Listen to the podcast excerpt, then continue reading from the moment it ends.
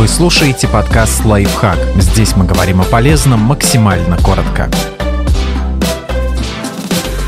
Зачем носят красную нить на запястье и помогает ли это? Разбираемся, что лежит в основе этой традиции.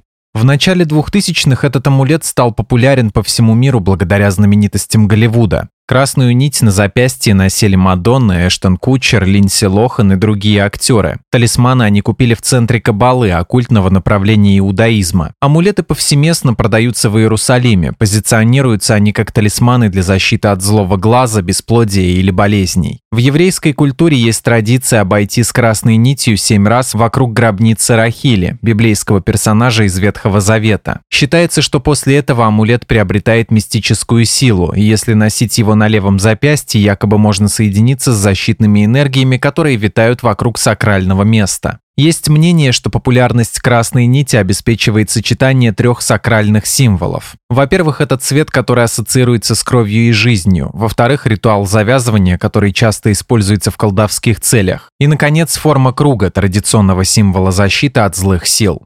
Зачем люди носят красную нить на запястье в современном мире? Многие носят амулет для защиты от сглаза и отпугивания неудач. Также талисман используют для увеличения фертильности, защиты от кровопролития на войне и встречи со своей половинкой. Есть поверье, когда амулет сам по себе спадет с руки незамужней девушки, она увидит своего суженого. Вне зависимости от цели человека продавцы советуют носить красные нити не снимая, иначе можно отпугнуть удачу.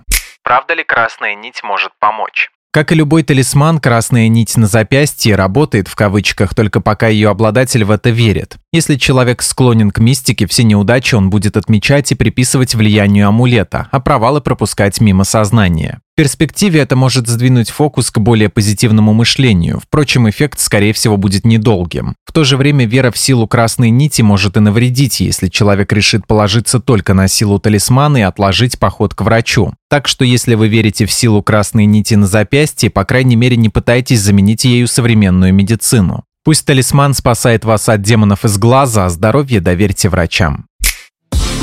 Подписывайтесь на подкаст «Лайфхак» на всех удобных платформах, ставьте ему лайки и звездочки, оставляйте комментарии. Услышимся!